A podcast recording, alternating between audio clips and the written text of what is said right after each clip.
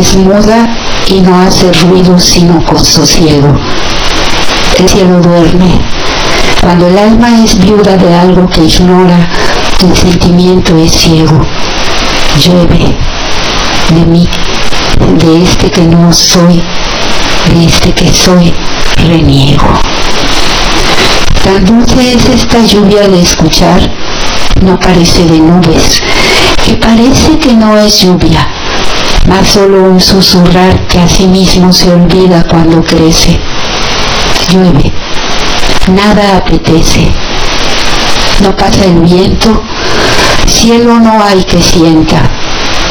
Llueve lejana e indistintamente como una cosa cierta que nos mienta, como un deseo grande que nos miente. Llueve, nada en mí siente.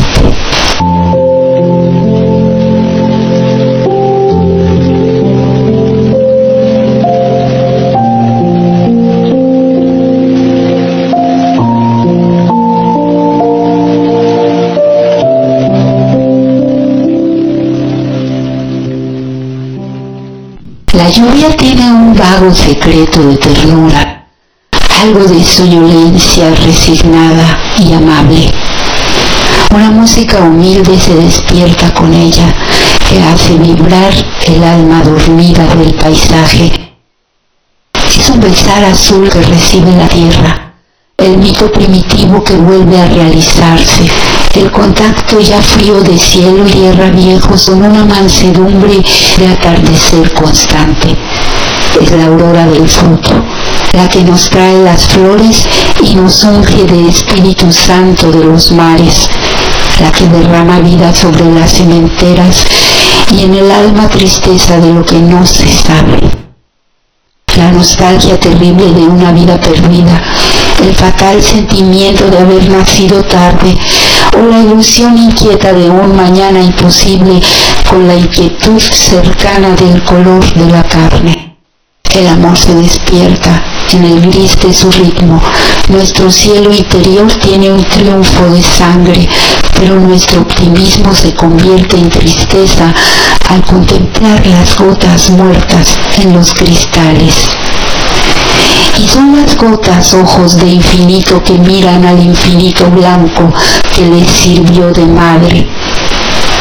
Cada gota de lluvia tiembla en el cristal turbio y le dejan divinas heridas de diamante.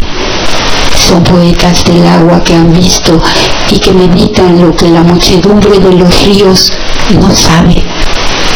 Oh lluvia silenciosa, sin tormentas ni vientos, lluvia mansa y serena de esquila y luz suave, lluvia buena y pacífica que eres la verdadera, la que llorosa y triste sobre las cosas caes.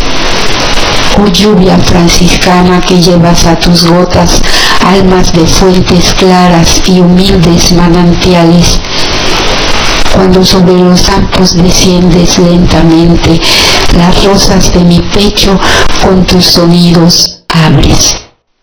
Mi alma tiene tristeza de la lluvia serena, tristeza resignada de cosa irrealizable. Tengo en el horizonte un lucero encendido y el corazón me impide que corra a contemplarte. Oh lluvia silenciosa que los árboles aman, y eres sobre el piano dulzura emocionante. Das al alma las mismas nieblas y resonancias que pones en el alma dormida del paisaje.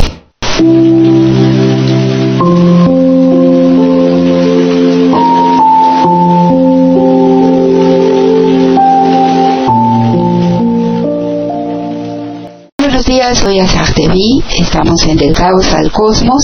Hoy es jueves 10 de agosto de 2023 y tengo mucho gusto en saludar a todos ustedes que tienen la gentileza de acompañarme el día de hoy aquí por Radio AMLO.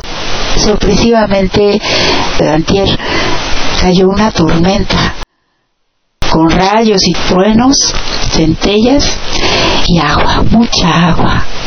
Ah, cómo agradecí y entonces este sonido de la lluvia, estos poemas a la lluvia, que por cierto el primero que dije es de uno de mis favoritos, Pessoa, el portugués Pessoa, y el otro es de García Lorca, la poesía que es parte vital de nuestra existencia.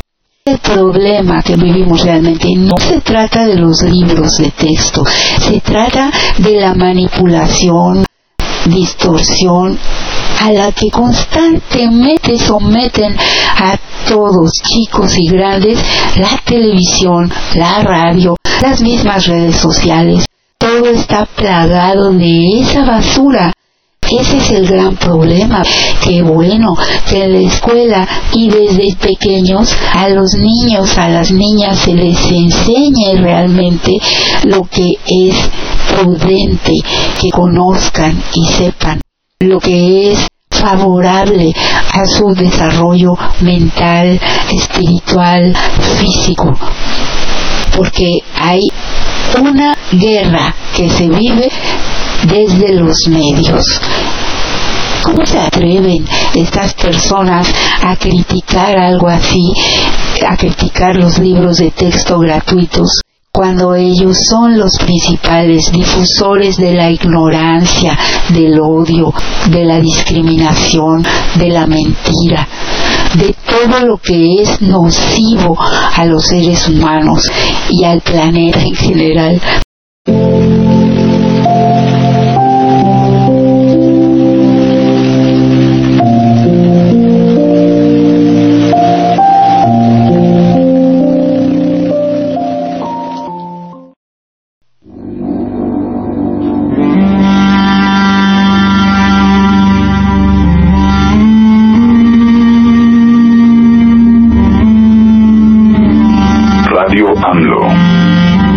Izquierda se levanta.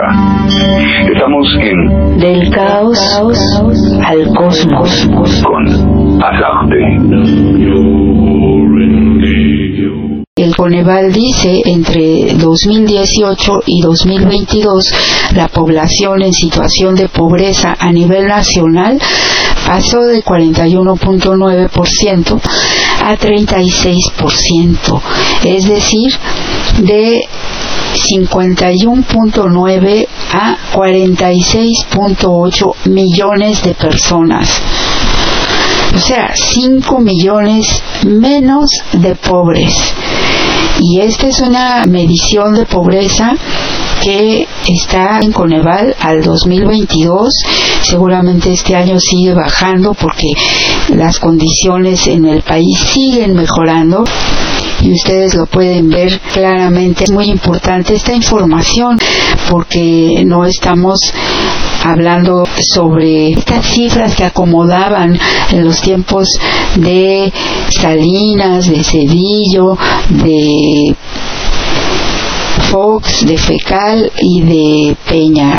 Pero lo que se aumentó, eso siempre, fue la deuda y lo que debemos los mexicanos gracias a estos tipos es muchísimo. Por eso el presidente López Obrador no ha pedido un 5 de deuda porque a pesar de la fíjense ustedes cómo robaban a pesar de la pandemia el presidente ha salido adelante con todas las obras, con todos los programas de asistencia social, pues nada más, sin robar y administrando bien, cobrando bien los impuestos como se debe a los que más tienen y que no pagaban.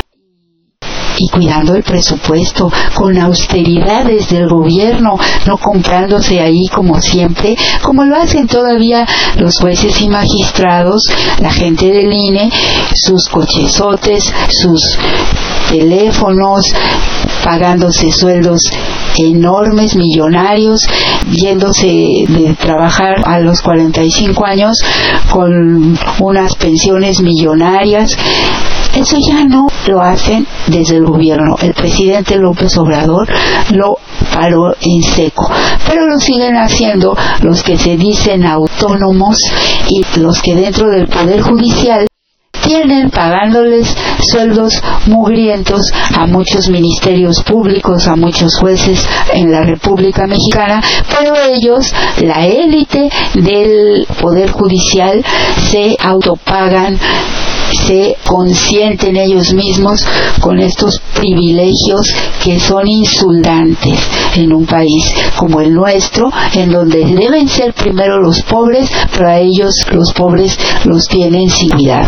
Dice, defendiendo solo la educación es capaz de salvar a nuestras sociedades de un posible colapso, ya sea violento o gradual.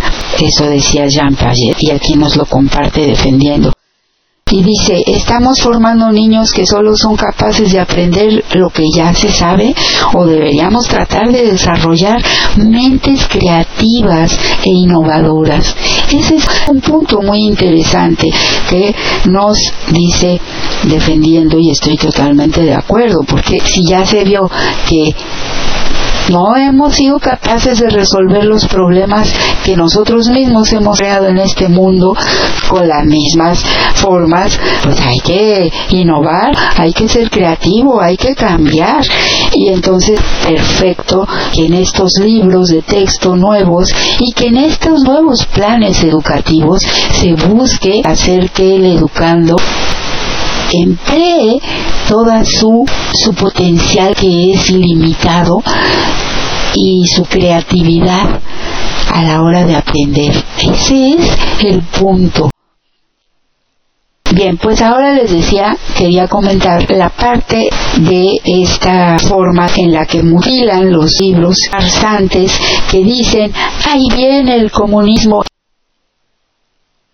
Yo siempre abro el programa con la música de piano de la internacional socialista porque me gusta mucho su letra porque me gusta mucho el fondo que tiene unidos los pobres del mundo eso dice la letra por cierto la, la canción fue compuesta originalmente en francés y hay traducciones a todos los idiomas.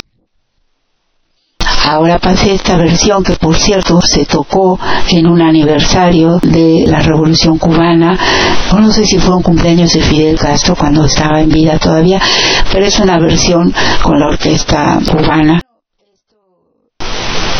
lo aclaro porque no es que aquí estemos propalando las ideas socialistas y comunistas, si bien la gente de izquierda simpatizamos con todo aquello que tenga que ver con socializar las ganancias para el pueblo, evidentemente, y con, desde luego, estar de acuerdo con que haya equidad, una igualdad la brecha entre ricos y pobres se cierre, pero no estamos por la expropiación de la riqueza de la gente y entendemos que la situación en México es otra. El presidente lo ha dejado claro hasta la saciedad y por eso también ha sido repudiado por la ultraizquierda en México, porque este no es el socialismo, esto es el humanismo mexicano en donde se privilegia hoy a los pobres porque es necesario, pero de ninguna manera se está gobernando solo para ese núcleo, se gobierna para todos, para la clase media, para todos. Y las obras públicas ahí están para regocijo de todos, de todas los ciudadanos. Así que ¿Y por qué es importante hablar de la falacia en la que caen estos al hablar de comunismo y además decir rompan los libros, arránquenles las hojas, porque eso acostumbran a hacer ellos precisamente. Y aquí la prueba es muy importante decir que mienten absolutamente al decir que los libros o que ya no se les van a enseñar matemáticas, que ya no se les va a enseñar a hablar el lenguaje como es, todo eso se les enseñará, pero de una manera diferente abordarla de una manera diferente. Y desde luego la ética dice Fabricio Mejía que este señor el de Electra Salinas es primo de otro Salinas que se llama Roberto y dirige la sección de América Latina del Atlas Network, una organización de Estados Unidos que interviene directamente en 98 países para moldear políticas públicas neoliberales. Ellos sí utilizan todos los medios para manipular e introyectar su doctrina neoliberal y eso es lo que han hecho desde hace más de 30 años en todas partes y de todas formas. Pero esta organización en particular, la cual dirige un primo de Salinas, el de TV Apesta, a eso se dedican. Tienen un presupuesto anual de 910 millones de dólares y está financiada por la farmacéutica Pfizer, las petroleras Shell y Exxon, la cigarrera Philip Morris, Procter Gamble también. Y ha impulsado candidatos a la presidencia en los países de Latinoamérica, como imagínense ustedes, este fascista Jair Bolsonaro en Brasil, Guillermo Lazo en Ecuador, Javier Milei de Argentina, a eso se dedica el primo de Salinas. La red Atlas también patrocina la cátedra Vargas Llosa, que da premios durante las ferias del libro de Guadalajara, como la que le otorgaron a un reportero que le hizo una biografía a Carlos Marín. La Fundación Salinas Priego es socia de Atlas y de algo que se llama Universidad de la Libertad que prometen desarrollar el cine para promover el neoliberalismo y se llama Luces cámara libertad. Y dice Fabricio, es curioso que sean dos libros censurados los que se usen de base para justificar estas posturas políticas que, para decirlo en una frase, buscan la inmovilidad del estado de cosas. Así, los ricos lo son porque lo merecen y los pobres lo son por indolentes. Son dos libros. Uno es la versión que la Gacetilla leída por millones, selecciones del Reader Digest. Ellos hicieron esta Gacetilla de un clásico neoliberal de Friedrich Hayek, Camino a la servidumbre, que fue la versión, esta versión que hizo el Reader's Digest, que leyó Margaret Thatcher y que la hizo pensar en que Gran Bretaña no era una sociedad, sino un conjunto de individuos compitiendo por trabajar. Porque ustedes saben que Margaret Thatcher fue que le decían la dama de hierro en Inglaterra hace muchos años, ya hasta falleció, pues impulsora del neoliberalismo, así como lo fue en su tiempo Ronald Reagan en los Estados Unidos y a nivel mundial se diseminó este pensamiento, ayudado por este tipo de organizaciones de las que estoy hablando y de particular el Reader Digest.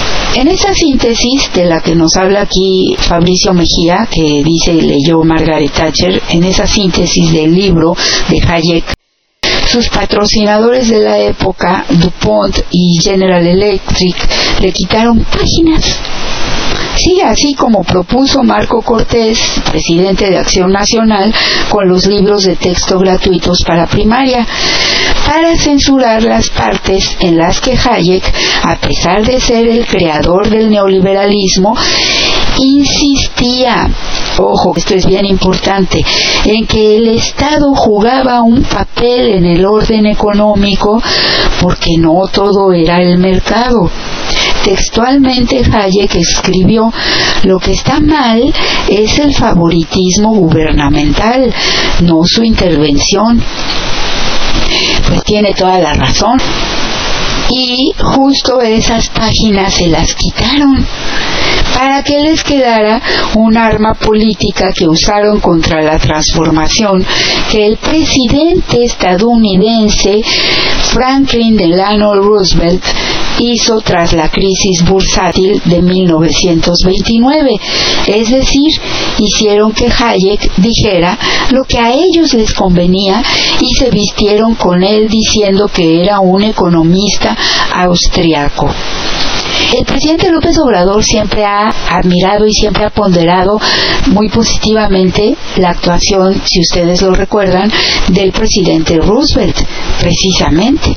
Y miren cómo cuando les conviene algo, lo dicen y cuando no les conviene lo tapan, lo mutilan, lo queman. Así son, así es la derecha.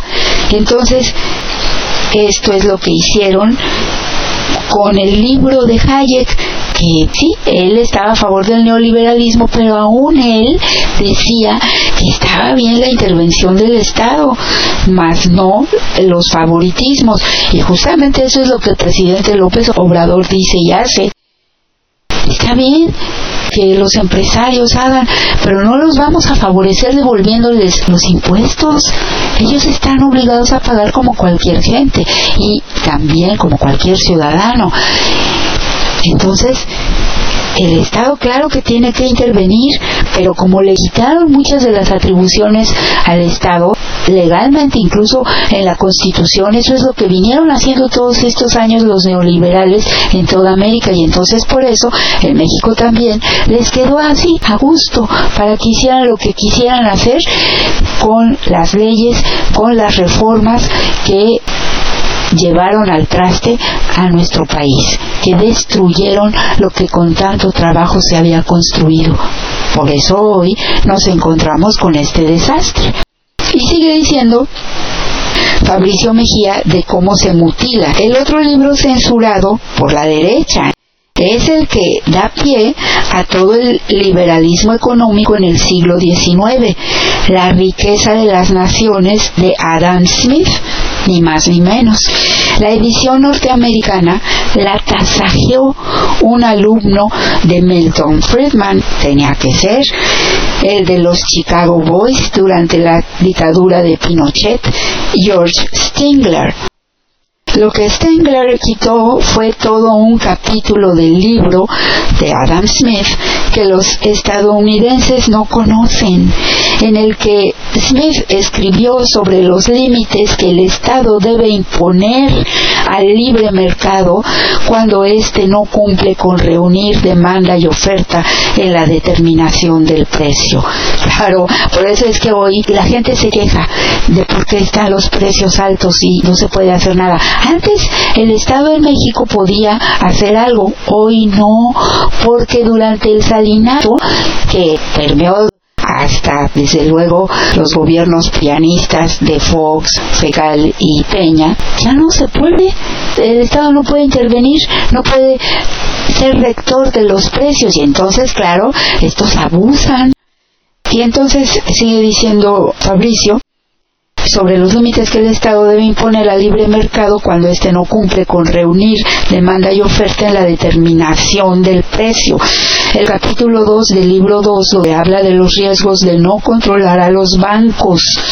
Para Stegler no merecía la pena estar en su versión neoliberal del liberalismo clásico. Así, las ideas libertarias parten de dos visiones, la de Smith y Hayek que son libros sin capítulos enteros, libros mutilados por la propia derecha. Ellos mutilan todo, mutilan no solo los libros de texto gratuitos que dicen son comunistas, sino sus propios libros, que son como su credo, como su Biblia, ellos los mutilan. Todo lo que no digan que les convenga, lo hacen así.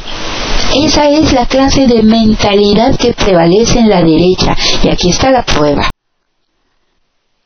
El neoliberalismo está fundado sobre tres ideas que confunden dos términos distintos.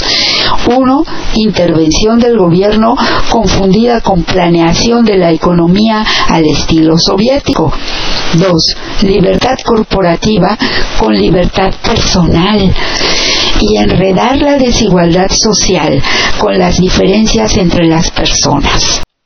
Así es, eso es lo que han hecho. Por eso en Estados Unidos los gringos cuando escuchan social, escuchan comunismo, ya no escuchan ni socialismo, no hablan de lo social.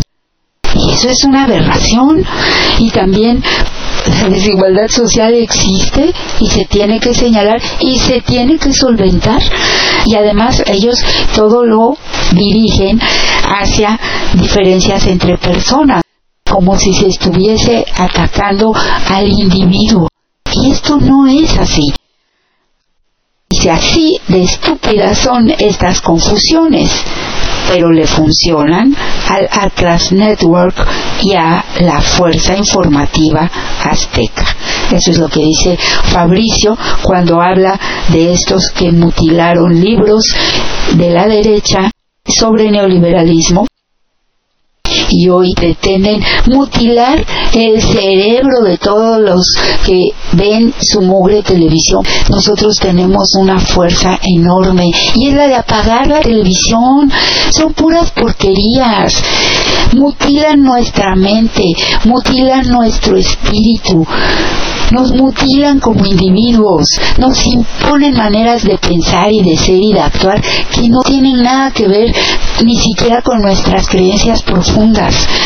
Así de grave es. Empecemos por lo primero dice Fabricio. Decir que cualquier intervención del gobierno en la economía es igual a la planificación quinquenal de Stalin en la Unión Soviética de los 30 del siglo XX es un disparate. Bueno, y además porque se refieren a Rusia y ni siquiera parecen saber que Rusia hace más de, no sé, 20 años, más, dejó de ser socialista. La Unión Soviética cayó en los noventas y finalmente, pues ya con la perestroika y todo eso, y hoy Putin incluso es considerado por algunos como un conservador. En fin, así de locos están. Y bueno, continúa el artículo muy interesante de Fabricio Mejía que yo les recomiendo ampliamente leer o escuchar en su videocolumna, es exactamente el mismo, pero a veces hace bien leer porque nos deja muy claras muchas cosas, podemos volver a leer donde no entendimos o nos parece un poco borroso. Nos estamos dando cuenta de que nos toman el pelo, les toman el pelo a quienes los ven y escuchan. Yo me vengo a enterar de estas cosas gracias a las redes y uno ahí tiene al menos la capacidad, la facultad de escoger lo que quiere ver y escuchar. Prefiero abrevar de los libros o de audios que tengan cosas interesantes que aportar que no sea esa basura mediática que pulula en la radio y la televisión. Como dijo el presidente López Obrador, pues mejor escuchar música que estar escuchando tantas mentiras y tantas distorsiones y falta de respeto, la verdad, a nuestra inteligencia, a nuestro ser humano. Dice defendiendo, cada primaria en México posee una cooperativa. A los maestros se les da el trabajo por cada primaria se abre una cuenta que administra los bancos de Salinas Pliego, por lo menos por escuela de 300 mil pesos. Hagan las cuentas. López Obrador tiene la importancia de un banco bienestar. Sí, la verdad es que todo este dinero, tienes razón defendiendo, que va a ese banco de este fulano, deberían ir mejor al banco bienestar. Ojalá muy pronto sea, porque Salinas Pliego todavía de que tiene dinero gracias al gobierno, porque maneja cuentas, se da el lujo de insultarlo, de calumniarlo y de poner esta campaña en contra de los libros y de la educación y de los más vulnerables que son las niñas y niños de este país, así como los adolescentes. Y no solamente él, también Televisa y todas esas porquerías pero ahora él se puso el casco de guerra, agarró la metralleta y ahora que se aguante. Y yo digo que el presidente sí debe ya poner todo este dinero que se maneja en el gobierno en los bancos del bienestar, porque ya es mucha burla.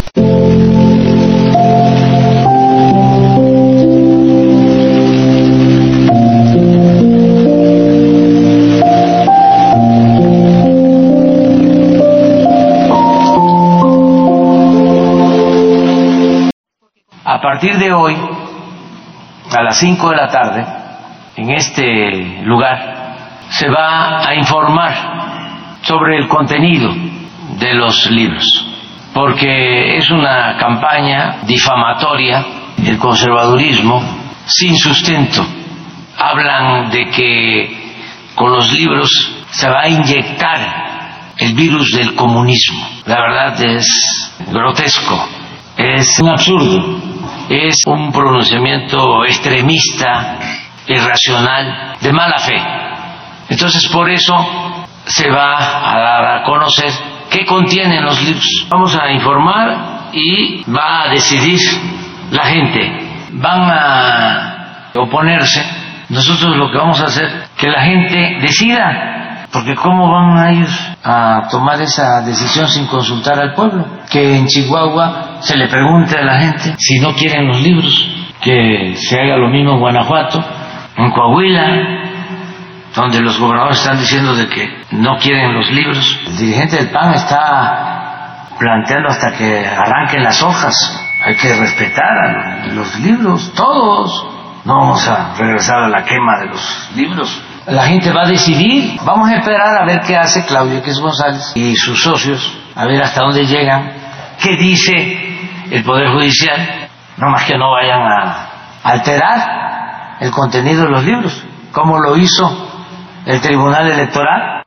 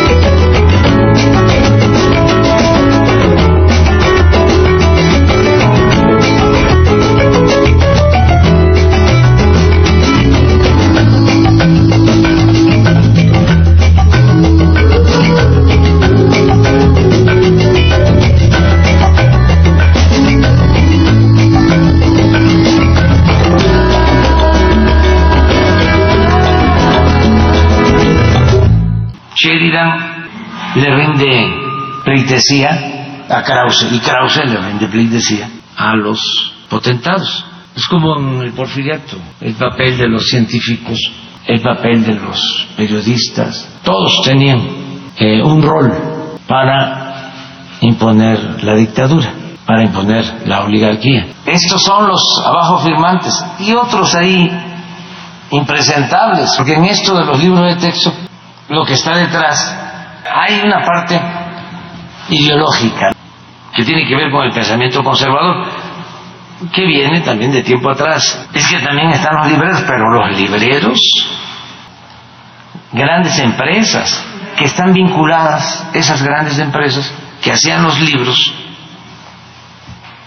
por eso es su enojo, con los medios de manipulación se refiere a los cauces y a todos estos abajo firmantes que eh, están en contra de los libros de texto y habla de ellos como realmente son y lo que realmente los mueve y que están muy furiosos porque además, y este es un tema también muy importante, les pegó al bolsillo de los que hacían negocios jugosísimos con los libros de texto.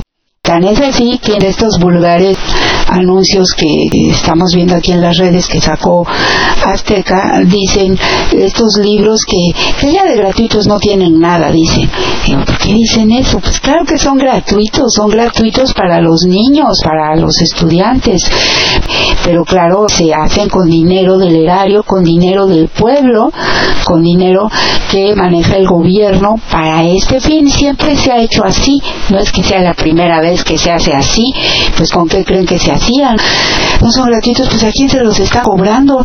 Lo que pasa es que dicen esto porque justamente están enfurecidos, porque los negociazos que hacían eran solo dos casas editoriales, Trillas y no sé qué otra, que se llevaban todo. Y siempre editoriales extranjeras también que eran los que hacían negocios. Entonces, como ya no se les dio a ellos, entonces eso es lo que los tiene, pero al borde de la locura. Y sobre el dinero que se lleva el Banco Azteca de Salinas Pliego y por qué pues ya no debería el presidente de darle nada. Pues no sé cómo esté eso, no debe ser fácil cambiarlo de un momento a otro, pero me parece que no es justo que un individuo de esa calaña esté llevándose ganancias gracias al dinero del pueblo al que él desprecia y constantemente ofende, gracias al gobierno del presidente del que se burla y del gobierno que detesta y ataca por pura sentido común. Por otra parte, en lo personal, esto de la violencia de género, sobre todo la violencia política de género, a mí no me parece que opere, que tenga razón de ser en nadie. Porque una vez que las personas entran a la política, son personas públicas, no, no debería ser, porque el discurso no tendría por qué ser tan grosero, no tendría por qué ser tan infamante pero así lo han así lo han hecho entonces eh, son muy groseros y se dicen cosas terribles y ahora las mujeres pueden decir, ah, es que esto es violencia política de género. Entonces se les podría decir nada. Imaginen que quien llegue a la presidencia sea una mujer, Claudia Sheinbaum, y que dijera todo el tiempo, como soy mujer, a mí no me digan nada. Eso no puede ser. No debe ser. Claro que le insulto a nadie y al presidente López Obrador se han cansado de insultarlo. Pero sí quiero decir que así como esta farsante Xochil Galvez, esta vulgar mujer majadera, corrupta, ladrona, traficante de influencias, ella sí se siente con libertad de estar todos los días mintiendo, calumniando al presidente, ofendiéndolo, ofendiendo a la gente con esa forma de actuar y de ser a ella no se le puede decir nada porque ni siquiera mencionarla porque entonces ya se incurre en violencia de género. Pero ella no tiene la culpa, sino la tienen el INE, el Tribunal Electoral del Poder Judicial de la Federación y desde luego jueces y magistrados de la Suprema Corte que están haciendo el juego y que están llevando a cabo con todo cinismo el lawfare, la guerra jurídica en contra de este gobierno y del presidente de la República y por ende en contra de todos nosotros los ciudadanos que votamos por ellos. Están utilizando, están mintiendo, están tergiversando las palabras del presidente, porque además hay algo que el propio derecho impide y que es hacer una interpretación de las palabras de alguien. Esto está prohibido. Y mucho más cuando se trata de una interpretación dolosa esto se convierte verdaderamente en un peligro si se deja que se siente tal precedente. Por eso yo creo que está muy bien que el presidente lo impugne. Debería hacerlo de manera legal. Él no quiere hacerlo así, dirigió una carta. Pero a mí me parece que esto va más allá, es muy peligroso. Ya se está incurriendo en lo que ellos llaman una interpretación, lo cual está prohibido por la ley pero que en realidad es una distorsión porque es un acomodo de palabras de aquí y de allá para juntarlas en un solo párrafo. Eso es verdaderamente inverosímil aquí y en cualquier parte del mundo. Y miren que hay leyes extrañas en esta materia, sobre todo en Oriente, pero nada que ver con esta aberrante forma de distorsionar el dicho de una persona y de lacerar así su derecho constitucional y sus derechos fundamentales, sus derechos humanos. Eso es lo que están haciendo realmente. Y decía alrededor de esto que es la violencia de género, si hablamos de violencia política de género, ¿por qué no se ha hecho nada en contra de toda la basura que se vistió en contra de Delfina Gómez, en contra de Laida Sansores, en contra de la propia Claudia Sheinbaum. Constantemente la insultan, la ofenden y sí por su condición de mujer. Aquí sí vale la violencia de género. No sé si política o no, pero es claramente violencia de género, la que se ha ejercido en contra de Delfina Gómez, Claudia Sheinbaum, Clara Brugada, en fin, de muchas mujeres, muchas diputadas y senadoras, mujeres, algunas indígenas de Morena. Constantemente se las agrede y se las ofende y denuestra. ¿Y en dónde está el INE? ¿En dónde está el Tribunal Electoral del Poder Judicial de la Federación? ¿En dónde están la señora Piña? ¿Pura Piña? Esa señora es verdaderamente una vergüenza para el género femenino. En lo personal para mí lo es. Es una desgracia y Enrique Ochoa expresaron lo siguiente en contra de la maestra Delfina Gómez, entonces candidata a la gubernatura de la entidad.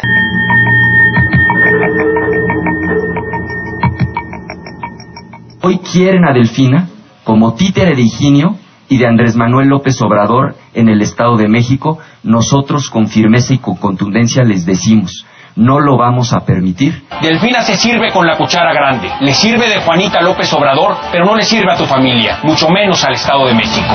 No es posible gobernar la segunda economía más grande territorial de México a partir de un titiritero.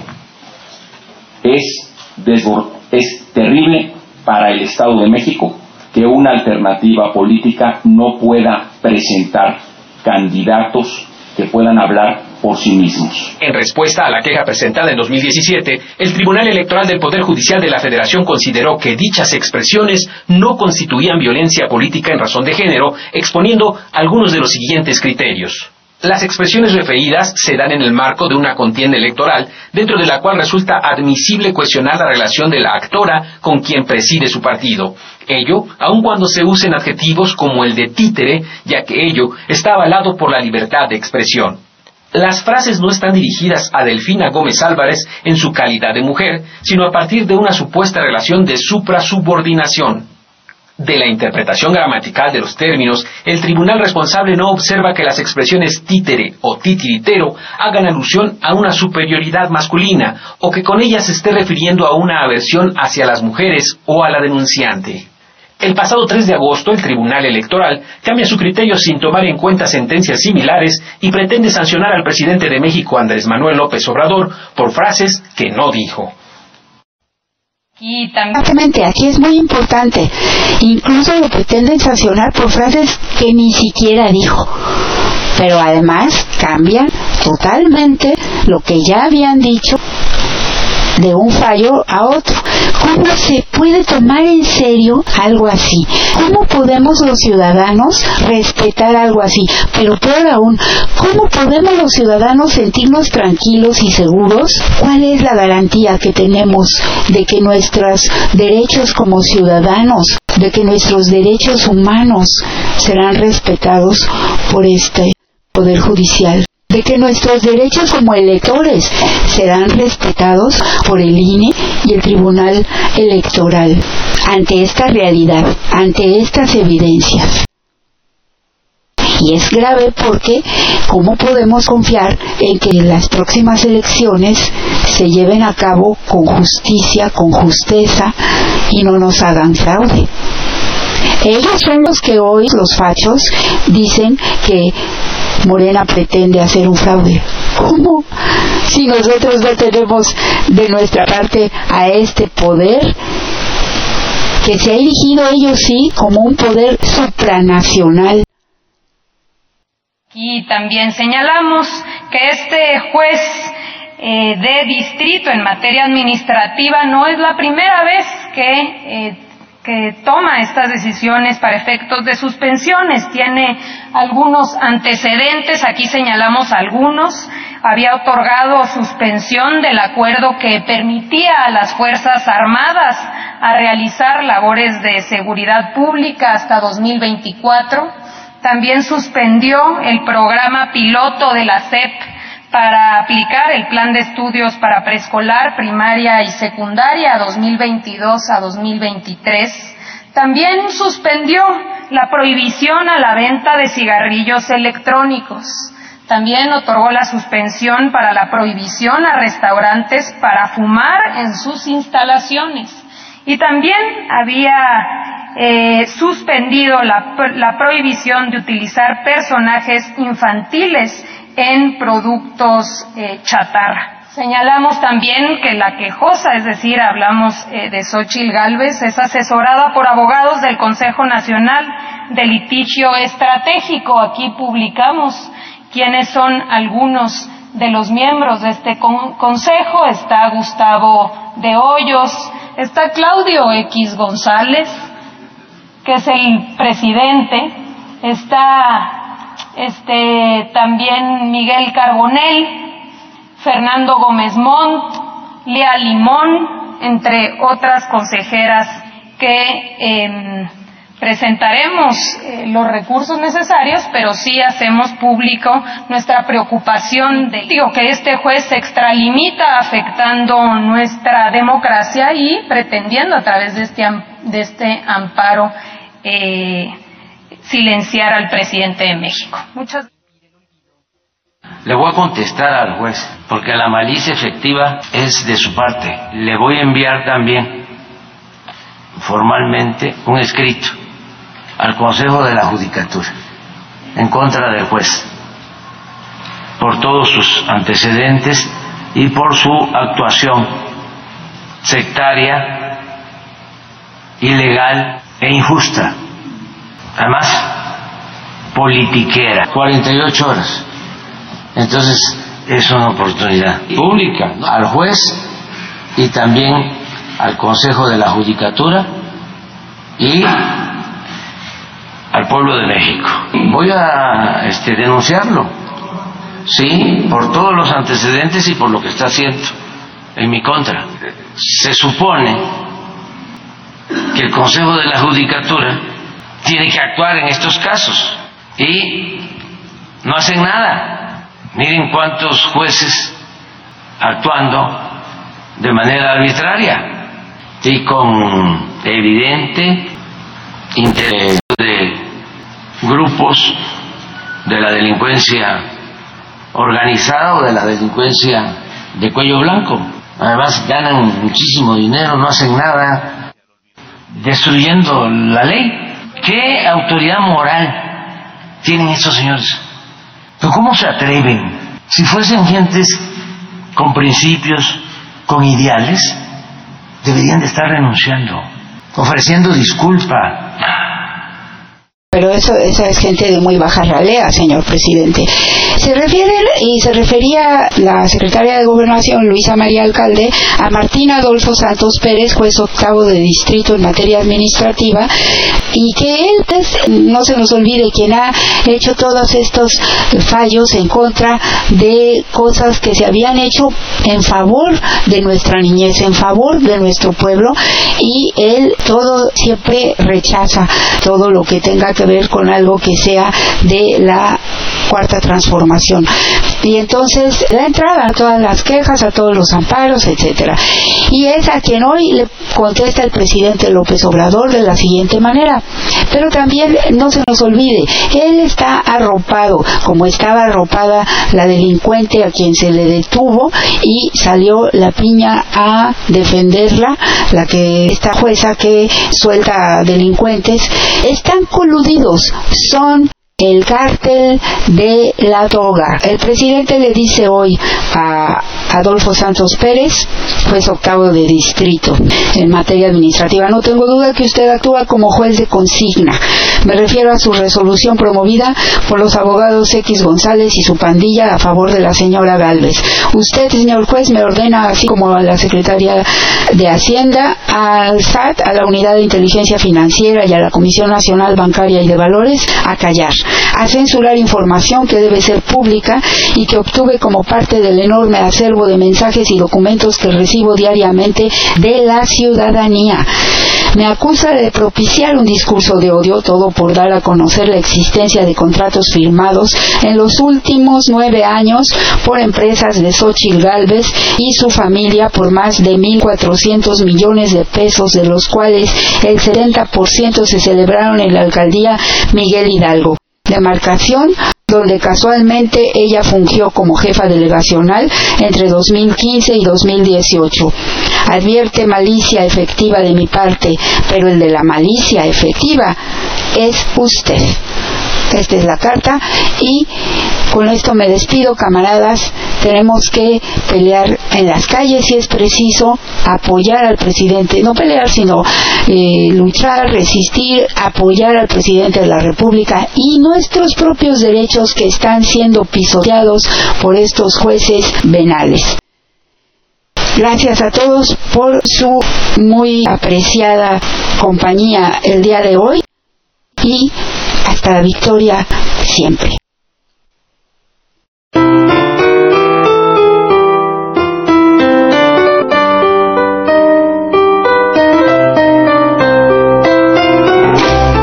Entonces, camaradas, hay que revolucionar ahora. Pero apúrense porque